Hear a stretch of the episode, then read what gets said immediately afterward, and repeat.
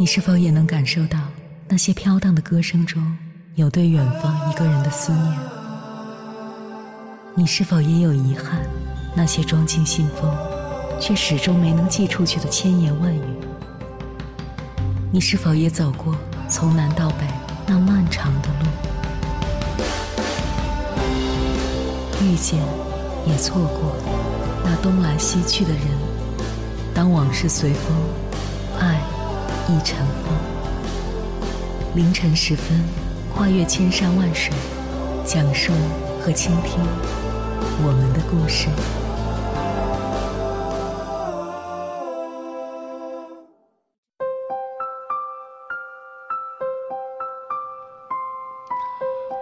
欢迎回来，各位夜行者，这里是正在直播的中国交通广播，千山万水只为你。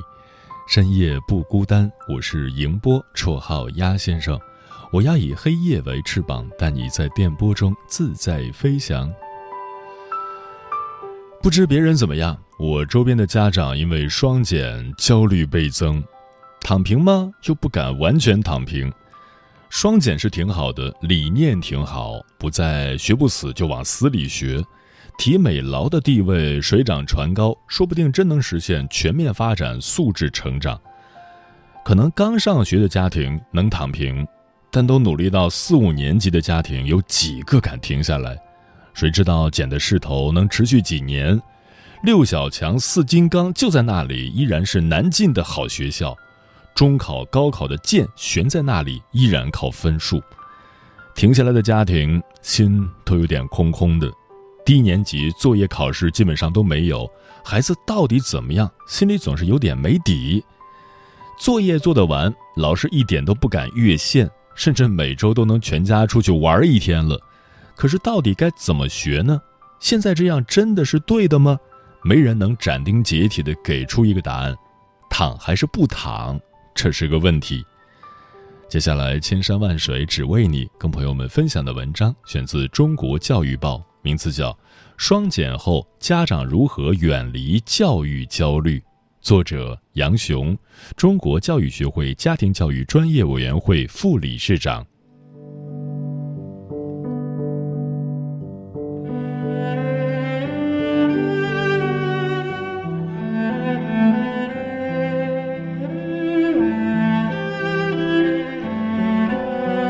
最新调研显示。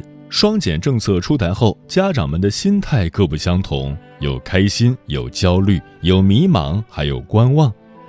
可能不少家长并没有想明白双减到底减什么。形式上是为减轻孩子们的学业负担，实际上是要让教育回归本位，让家庭教育回归生活。双减绝不是一减了之，也不代表家长可以由此躺平了。双减政策出台后，家庭教育有些地方需做减法，有些地方需做加法。比如，家长在让孩子学会风险管理、提升心理弹性、加强生命教育等方面，就需做加法。从根本上说，这次国家实施双减政策，绝不是短期策略，而是对我国教育格局的重大调整，是一次教育观念的重大变革。教育的底层逻辑也将发生根本变化。就大逻辑而言，学校教育必须回归育人而不是育分的本位；就小逻辑而言，家庭教育必须转变观念，破除内卷。因此，家长需认清形势，树立起长期主义的价值取向。为什么中国的家长特别容易有教育焦虑？细加分析，可能有社会、心理、文化等多方面的原因。中国家庭中的儿童与西方家庭中的儿童，其自我类型有差别。前者为依赖性自我，即我们的孩子虽观念上希望独立，但生活仍较多的依赖父母，特别是母亲与孩子的关系过于紧密，导致母亲更容易焦虑。后者属独立性自我，西方家长比较注重从小培养孩子的独立性。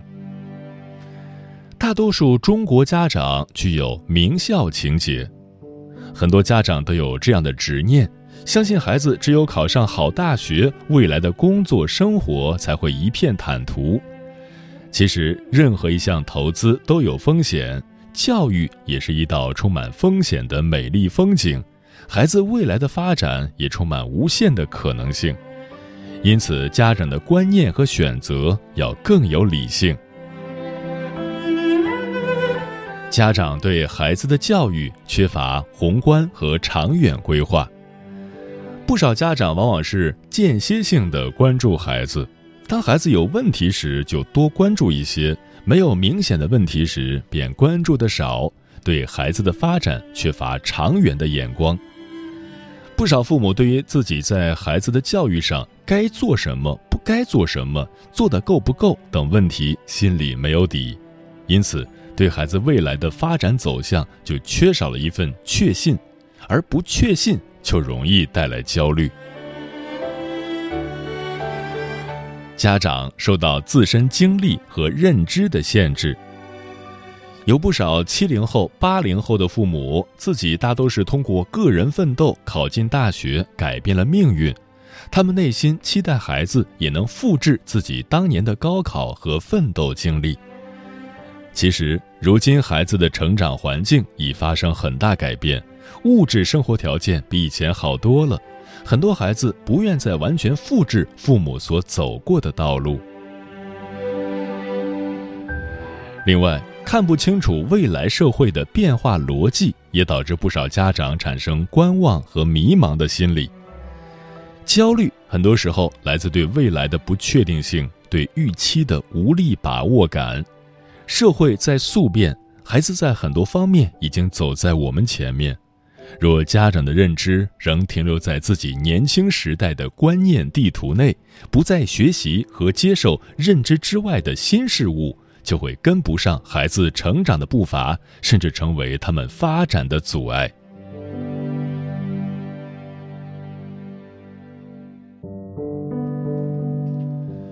如何在不确定的环境下培养孩子的确定性能力？当今的时代特点是易变性、不确定性、复杂性和模糊性，时代环境正遭遇百年未有之大变局，既充满机会，也充满风险与矛盾。新时代背景下的中国亲子关系呈现为一种双螺旋式家庭结构关系，即亲子之间相互促进、相互影响。为此，家长必须不断学习提高，才能与孩子共同成长。也才能在充满不确定性的情况下，帮助孩子具备应对未来挑战的能力。家长需重构自己的知识观、学习观。AI 时代知识发展的快，过时的也快。当初考进大学时选的热门专业，也许等到大学毕业时就已遭到所谓的 AI 失业。社会迈入快速变化时代，知识更新，技术迭代。十年后，不少工作可能已经被机器所取代。因此，在知识大迁移时代，家长应着力培养孩子的确定性能力，以对抗不确定的未来。比如，培养孩子的理性认知、社交商、填坑力，及克服人生成长过程中各种困难的能力，以及对知识的整合、迁移及运用能力等。家长需去除精英教育认知偏差。如今，不少家长已能接受自家孩子未来成为普通人，但绝不能接受孩子读不了普通高中，不能升入大学。因为被这样的恐惧和焦虑所裹挟，许多家长特别在乎孩子的考试成绩，给孩子太大压力。与发达国家教育对比。我们教育的问题在于，中学注重分数，大学则注重绩点，导致学生学得太窄、太功利；标准化试题导致思维过于绝对；精英教育认知偏差，导致把一时的成败得失看得太重。评判孩子的标准不妨更多元。现在的家长普遍给孩子每一个阶段的成长目标都设立了很高的标准，将生育、养育、教育视作改变家庭或孩子命运的投资，但是没有看到教育投资本身充满不确定性。家长在评判孩子成长的标准上，不妨更多元一些，包容度更大一点。未来社会 A 型，绩点全 A、分数全优的学生可能将过时。而 X 型人才，也就是交叉型人才，以及派型知识结构人才，也就是开放多向度的创新人才，会更受欢迎。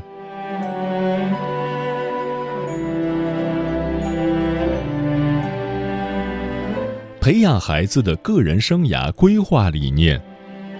双减后，孩子有了更多的自由支配时间，应让孩子投身能增长见识的生活以及拓展想象力、创造力的活动中；应让孩子更多的接触社会、扩大视野、参加公益活动。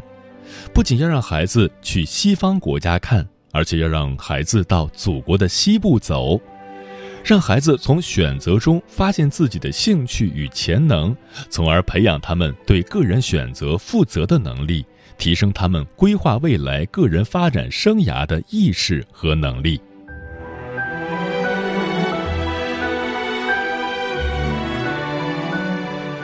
那么，家庭、学校、社会如何做到有效配合？双减是一场教育观念和认知的纠偏。又让教育回归本位和育人初衷，需要家校社的有效和全力配合，厘清家校之间的责任边界。让家长帮老师批改作业是学校教育的缺位，班主任给学生调换座位，有家长要求必须征得自己同意是家庭的越位。资本裹挟下，培训机构疯狂扩张，是影子教育造成的社会错位。走出教育内卷的囚徒困境。人生是马拉松，不是短跑比赛，不应该用竞争思维去对待人生，否则内卷和剧场效应导致的后果必然是全民焦虑、教育失衡、人才畸形的三输结局。家校社需要长期协同发力，减轻学生作业负担；家庭学校应协同配合，减轻校外培训负担。规范治理校外培训主要靠政府推动，而要解决教育上的脑体差异、共同富裕难题，则需要政府、学校、家庭、社会多方长期努力，共同治理，协同发力。双减背景下，家长需要认清自己的角色，做到有所为有所不为。滋养亲情，切忌隐性失陪，在孩子身边，但心不在焉。亲子沟通具有累积效应，父母始终应该与孩子保持良性互动，坚持成为与他们并肩而行的朋友。家长应提高亲子陪伴的质量。必须学会在位陪伴，而不是在场陪伴。加强儿童的边界意识与三规训练，帮助孩子努力做到在家里懂规矩，在学校守规章，在社会遵规则。助力孩子增强心理弹性和韧性。家长不要过于纠结孩子的分数。应更多注重培养孩子的抗逆力、心理弹性和韧性，这才是从长远来看有利于孩子身心健康发展的素质。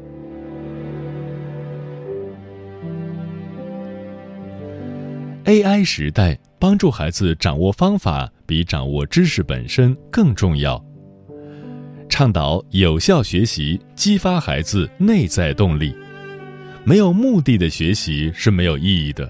如果孩子不知道为什么而学，考试就会变成一种沉重的负担，最后导致孩子产生习得性无助的厌学情绪。学会构建知识体系，提升孩子的学习力。在这个信息爆炸的时代，获取信息和知识变得更加容易，而大量碎片化的信息如果不经过加工，只是一股脑的学习，只会加重大脑的负担。应让孩子学会对信息知识的整合、迁移与融合能力。人脑不要与电脑竞争，不要把孩子培养成学习机器，应引导孩子从背诵记忆式学习模式中解放出来，更多的学会和适应研究创新式学习。在高技术时代，更需要高情感平衡。才能让孩子有真正健康全面的发展。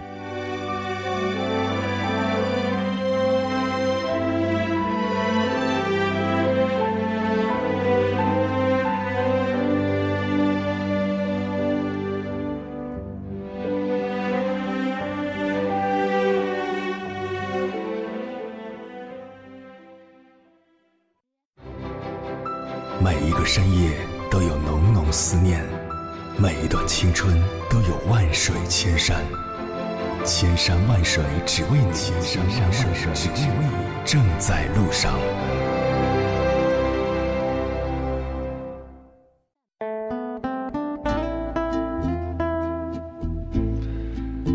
谢此刻依然守候在电波那一头的你，这里是正在陪伴你的千山万水只为你，我是迎波，绰号鸭先生。我要以黑夜为翅膀，带你在电波中自在飞翔。今晚跟朋友们聊的话题是双减落地，家长应该怎么做？听友专吃彩旗的鸟儿说，作为低年级家长的我，双减来了，自己就更加忙碌了。双减更需要父母参与到孩子的成长和全面发展中来。在孩子身上，很多父母都相信静待花开，却也忘了播种希望，持之以恒。忘了和孩子在快乐成长中默默信守每一个看似毫无起色的平凡日子，相信有计划、有训练、有目标，结果都不会太差的。加咪说，世界正在以一种与几千年来人类发展完全不同的姿态飞速发展，在这一大环境下，双减更多的是在。测评家长的综合教育素质以及个人的眼光和格局。至于家长们是否能够按照自己的理解以及操作手法于强林中拼出一份独秀，只能通过时间来检视了。猫头鹰便是说，不留作业了，那么就多跟孩子互动，参与那些户外活动，比如爬山、夜跑、晨练。可能看起来比较成人些，但是没有了作业，不用多背诵了，那就长长筋骨吧。情深可知心说，见到了侄女儿的双减，不得不说，孩子有更多的时间可以和父母相处了，这样缺失的那一部分爱就找回来了。父母刚好有时间可以陪孩子做一点孩子喜欢的事，以达到更融洽的家庭关系。看似双减，父母更忙了。其实，培养和孩子之间的感情的途径反而更多了。墨染风尘云无语说：“我认为主要有几点吧：一、培养自律；二、重视阅读；三、用心陪伴；四、建立规矩，学会敬畏；五、播种理想，奋力拼搏；六、支持老师，相互配合。”明月千里故人西说。双减后，可以通过适当的劳动培养孩子学会生活的能力，让孩子在运动中克服困难，在玩耍中学会合作，在劳动中走向自信，有一项拿手的一体技能，有一群志同道合的知心朋友，有一颗不怕受伤的快乐心灵，成为身心健康的孩子，成就幸福美好的人生。嗯双减政策下，很多人都在呼吁把童年还给孩子。这句话说说容易，但并不能解决教育上的一切问题。好的教育永远是一件耗神费力的事情。我们应该清醒地看到，无论哪个时代，无论贫富差异，无论政策如何，培养孩子对一个家庭来讲都是头等大事。没有一定的付出，不可能把孩子培养成才。可以预见的是，未来校内将不断减负，校外培训机构将逐步退出，在这样的背景下，家庭教育的重要性会更加凸显。一般而言，孩子未来要想从考试中胜出，从学校和培训机构中减负减出来的，都需要父母来补上。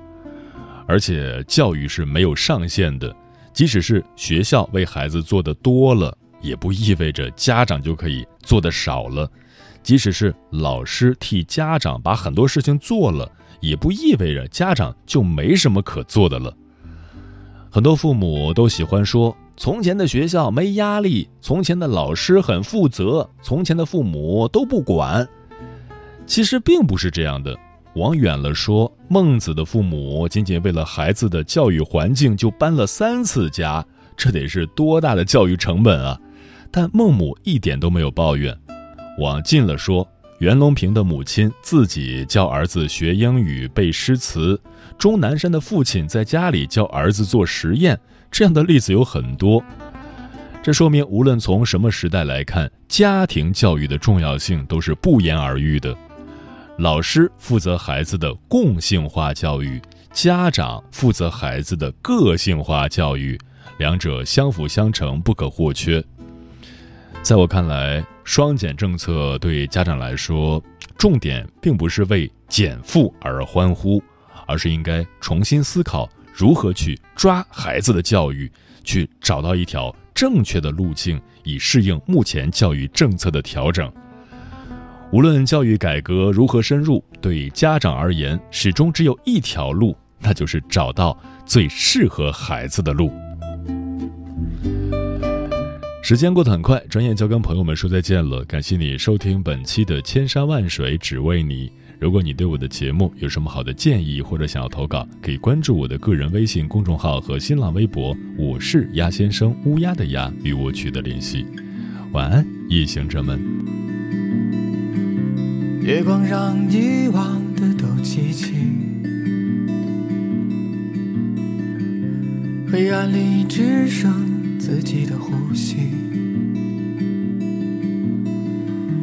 散落的尘埃又随风而起，飘过来又荡过去。这是我为你吟唱的歌谣，在深夜里唱起，温暖又美好，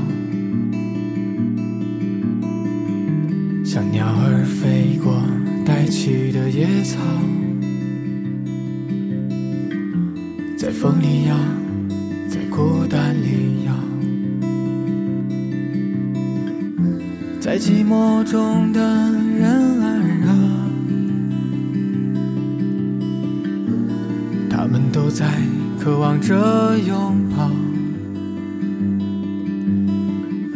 在幸福中的人儿啊。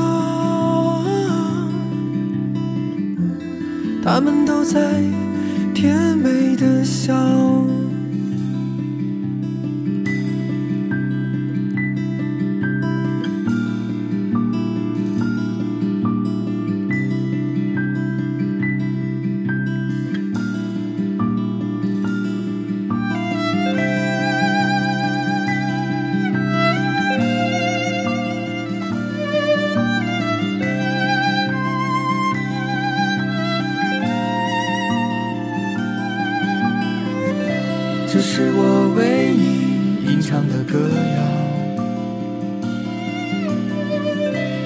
深夜里唱起，温暖又美好，像鸟儿飞过带起的野草，在风里摇，在孤单里摇。在寂寞中的人儿啊，